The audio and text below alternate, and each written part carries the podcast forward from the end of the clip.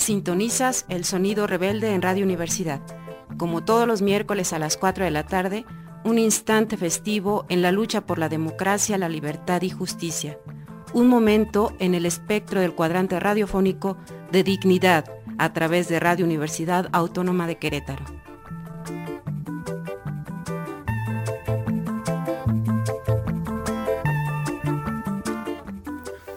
Este es Sonido Rebelde de izquierda anticapitalista con la sexta declaración de la selva lacandona y con otra forma de hacer política.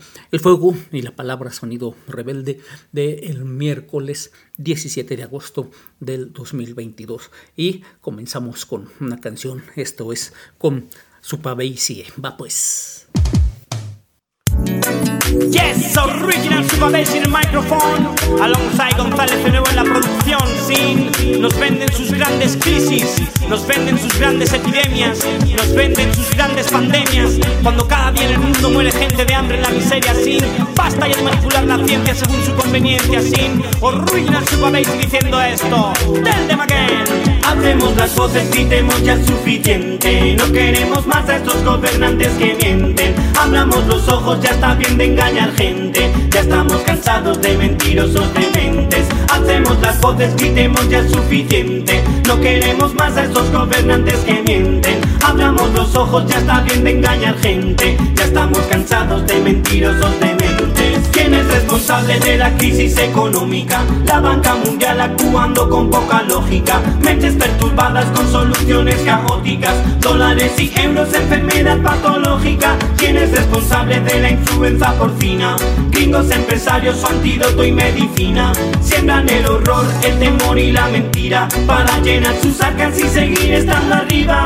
Hacemos las voces, gritemos ya suficiente. No queremos más de estos gobernantes que mienten los ojos, ya está bien de engañar gente. Ya estamos cansados de mentirosos dementes. Hacemos las voces, gritemos ya suficiente. No queremos más a esos gobernantes que mienten. Abramos los ojos, ya está bien de engañar gente. Ya estamos cansados de mentirosos dementes. Nos hablan de epidemia y de una grande pandemia. Cuando cada día muere gente en la miseria. Dicen no cunda el miedo, que no cunda la histeria. Cuando siembran el pánico según su conveniencia. Juegan a ser dioses a manipular la ciencia. Punto de no retorno, ya está bien de indiferencia. El pueblo está cansado, ya no le queda paciencia. Hacemos ya las voces, conservemos nuestra esencia. Nos venden epidemias, no más. Venden grandes pandemias, no más. Nos venden hoy su crisis, no más. Venden que está difícil, no más. Nos venden epidemias, no más. Venden grandes pandemias, no más. Nos venden hoy su crisis, no más. Venden que está difícil, no más. Las voces, gritemos ya es suficiente. No queremos más de esos gobernantes que mienten. Hablamos los ojos, ya está bien de engañar gente. Ya estamos cansados de mentirosos dementes. Hacemos las voces, gritemos ya es suficiente. No queremos más a esos gobernantes que mienten. Hablamos los ojos, ya está bien de engañar gente. Ya estamos cansados de mentirosos dementes. Nos venden epidemias, no más. Venden grandes pandemias, no más. Nos venden hoy su crisis, no más. Venden que está difícil, no más. Nos venden epidemias, no más. Venden grandes pandemias, no más. Nos venden hoy su crisis, no más. Venden que está difícil, no más.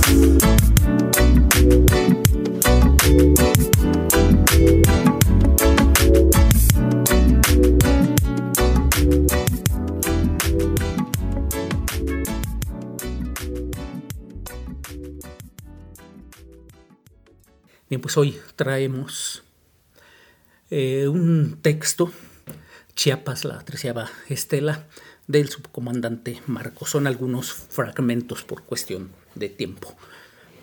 Como zapatistas nosotros tratamos de aprender de nuestros encuentros con la sociedad civil nacional e internacional, pero también esperamos que ella aprendiera. El movimiento zapatista surge entre otras cosas por la demanda de respeto y resulta que no siempre recibimos respeto.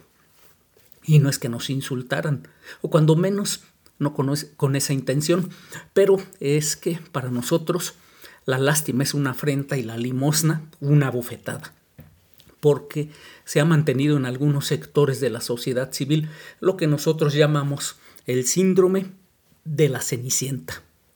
Del baúl de los recuerdos saco ahora extractos de una carta que escribí hace más de nueve años. No les reprochamos nada a los de la sociedad civil que llegan a las comunidades. Sabemos que arriesgan mucho al venir a vernos y traer ayuda a los civiles de este lado. No es nuestra carencia la que nos duele, es el ver en otros lo que otros no ven, la misma orfandad de libertad y democracia, la misma falta de justicia. De lo que nuestra gente sacó de beneficio en esta guerra, guardo un ejemplo de ayuda humanitaria para los indígenas chiapanecos. Llegado hace unas semanas, una zapatilla de tacón de aguja, color rosa, de importación del número seis y medio, sin su par. La llevo siempre en mi mochila para recordarme a mí mismo, entre entrevistas, fotoreportajes y supuestos atractivos sexuales, lo que somos para el país después del primero de enero una cenicienta. Estas buenas gentes que sinceramente nos mandan una zapatilla rosa de tacón de aguja del seis y medio de importación sin su par, pensando que, pobres como estamos, aceptamos cualquier cosa, caridad y limosna. ¿Cómo decirle a toda esa gente buena que no, que ya no queremos seguir viviendo la vergüenza de México?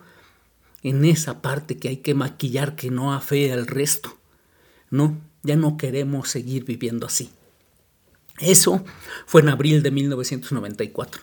Entonces pensamos que era cuestión de tiempo, que la gente iba a entender que los indígenas zapatistas eran dignos y que buscaban no limosnas, sino respeto. La otra zapatilla rosa nunca llegó y el par sigue incompleto.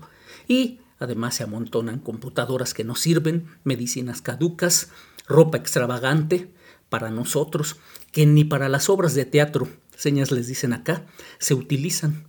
Y sí, zapatos sin su par. Y siguen llegando cosas así, como si esa gente dijera, pobrecitos, están muy necesitados, seguro que cualquier cosa les sirve y a mí esto me está estorbando. No solo, hay una limosna más sofisticada. Es la que practican algunas ONGs y organismos internacionales. Consiste, grosso modo, en que ellos deciden qué es lo que necesitan las comunidades y, sin consultarlas siquiera, imponen no solo determinados proyectos, también los tiempos y formas de su concreción. Imaginen la desesperación de una comunidad que necesita agua potable y a la que le endilgan una biblioteca, la que requiere de una escuela para los niños y le dan un curso de herbolaria. Hace unos meses, un intelectual de izquierda escribía que la sociedad civil debía movilizarse para lograr el cumplimiento de los acuerdos de San Andrés, porque las comunidades indígenas zapatistas estaban sufriendo mucho.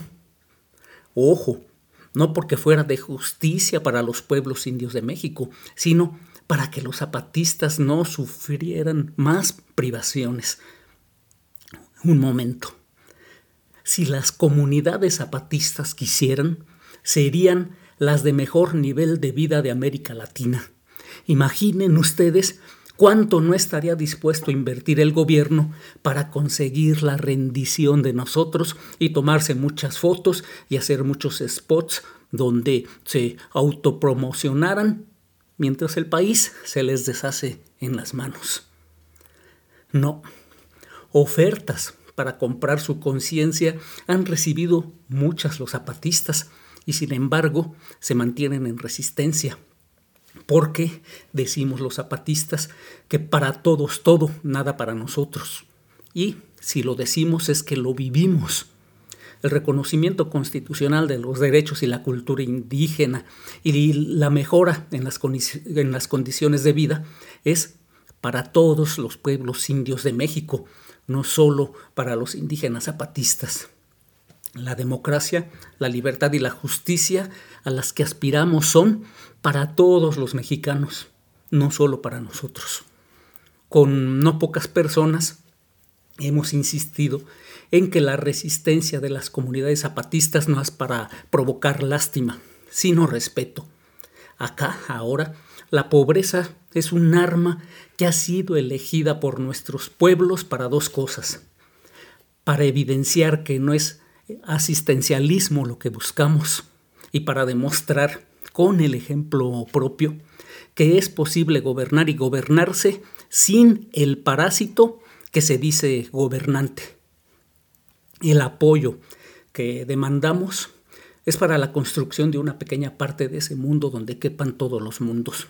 Es pues un apoyo político, no una limosna. Parte de la autonomía indígena es la capacidad de, autogobernarse, es decir, de conducir el desarrollo armónico de un grupo social.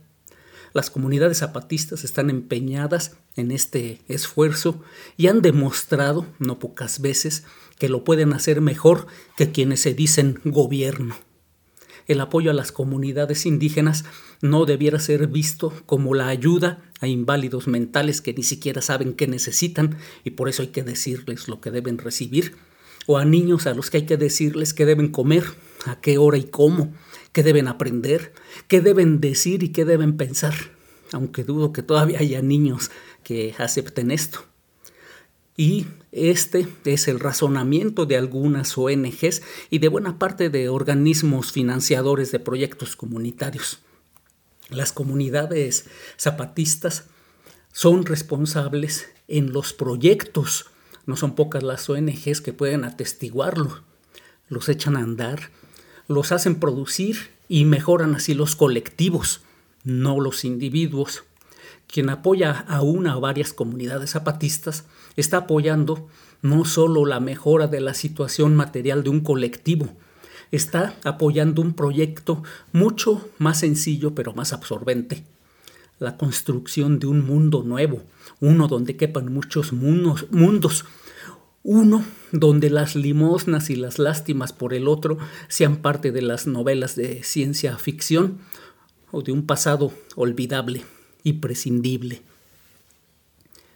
Con la muerte de los aguas calientes mueren también el síndrome de Cenicienta de algunas sociedades civiles y el paternalismo de algunas ONGs nacionales e internacionales cuando menos mueren para las comunidades zapatistas que desde ahora ya no reciben sobras ni permitirán la imposición de proyectos.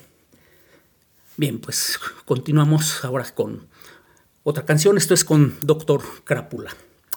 Va pues.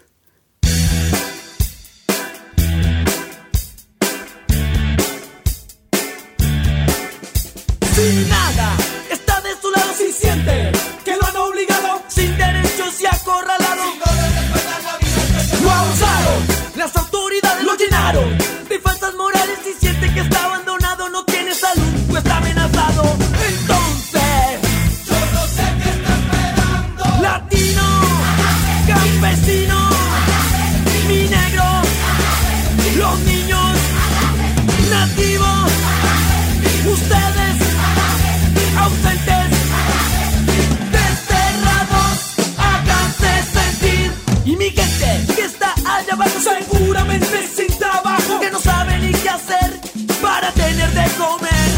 se siente maltratado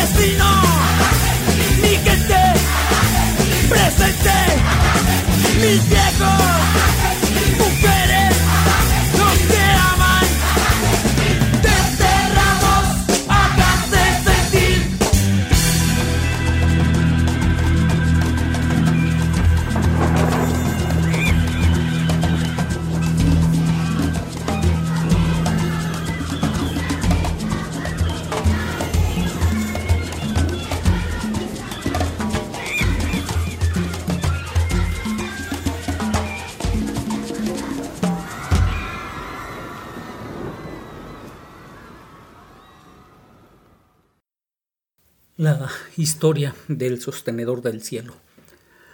Según nuestros más anteriores, al cielo hay que sostenerlo para que no se caiga. O sea que el cielo no mero está firme, sino que cada tanto se pone débil y como que se desmaya y se deja caer así nomás como se caen las hojas de los árboles y entonces puras calamidades que pasan porque llega el mal a la milpa y la lluvia lo rompe todo y el sol castiga al suelo y es la guerra quien manda y es la mentira quien vence y es la muerte quien camina y es el dolor quien piensa.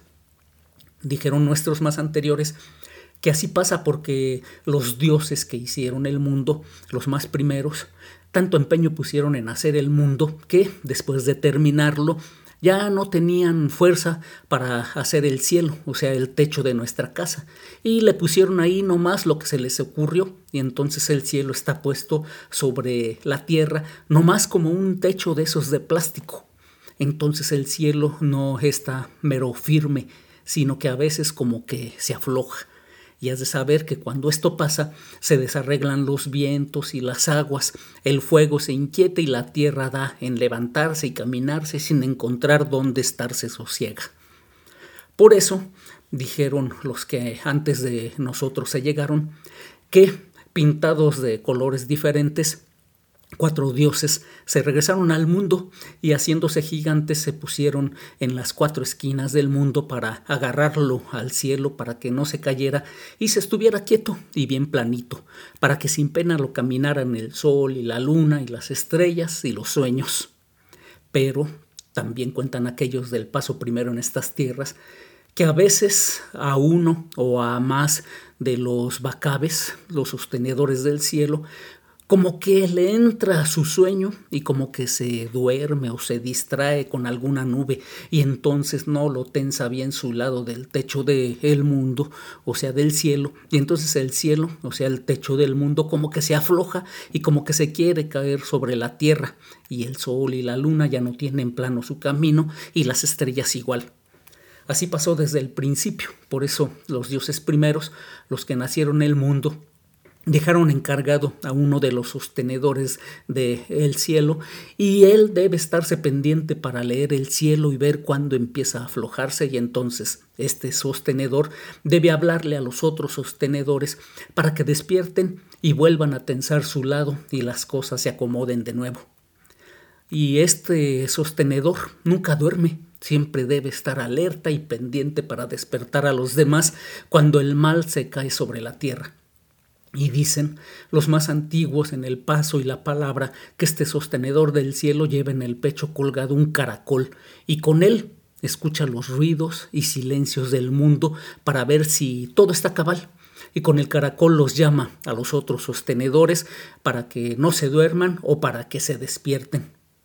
Y dicen aquellos que más primero fueron que para no dormirse este sostenedor del cielo va y viene dentro y fuera de su propio corazón por los caminos que lleva en el pecho. Y dicen aquellos enseñadores antiguos que este sostenedor enseñó a los hombres y mujeres la palabra y su, y su escritura, porque dicen, mientras la palabra camine el mundo, es posible que el mal se aquiete y esté el mundo cabal, así dicen.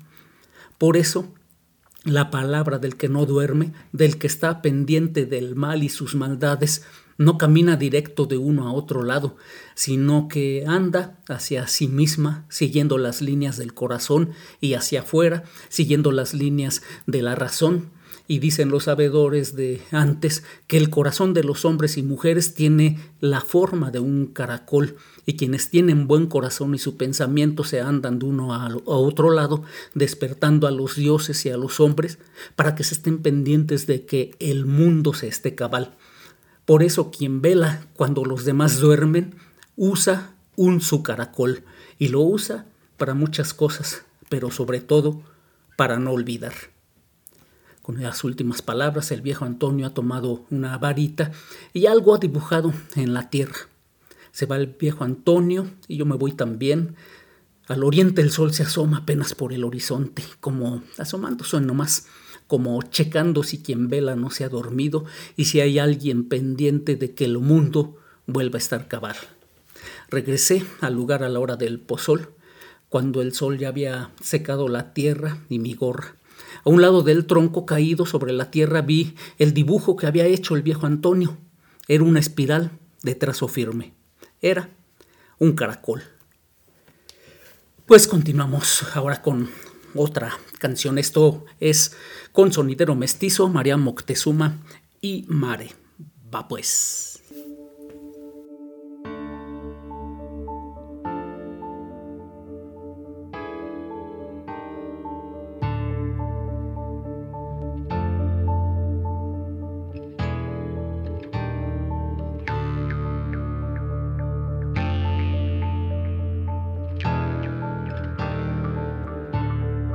Se escucha la voz de la selva,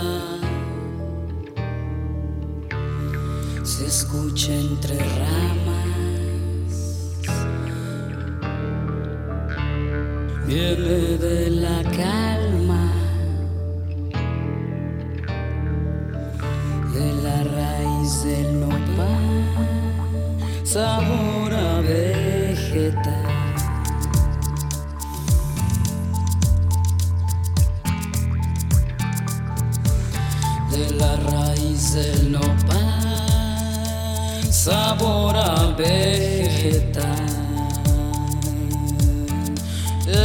piel del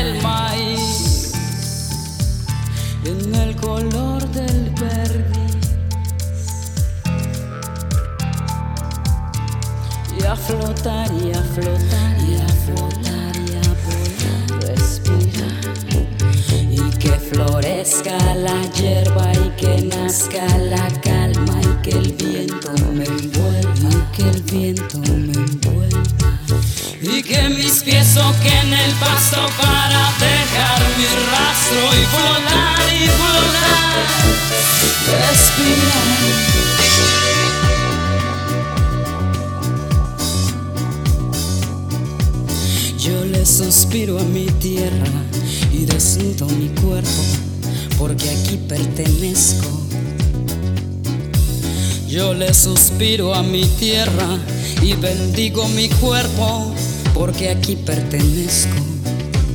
Se escucha la voz de la selva y soy mujer del maíz. Soy mujer del maíz. Mujer maíz, mujer maíz, mujer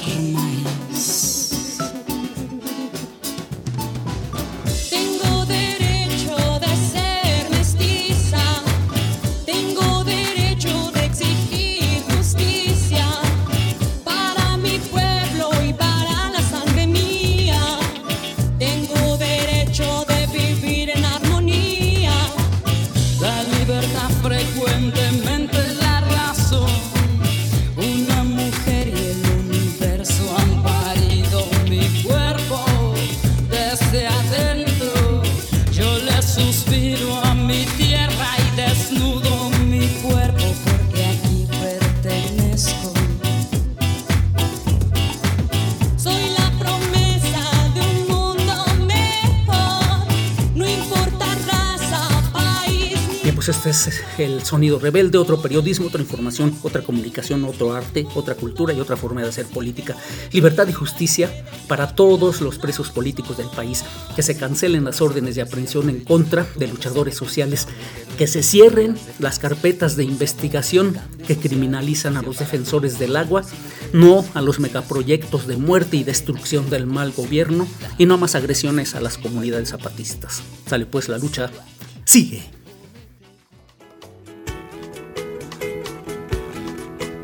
Esto no se acaba. Falta lo que falta. Aquí el próximo miércoles a las 4 de la tarde con más resistencia, rebeldía, dignidad y los ritmos del espejo. rebelde.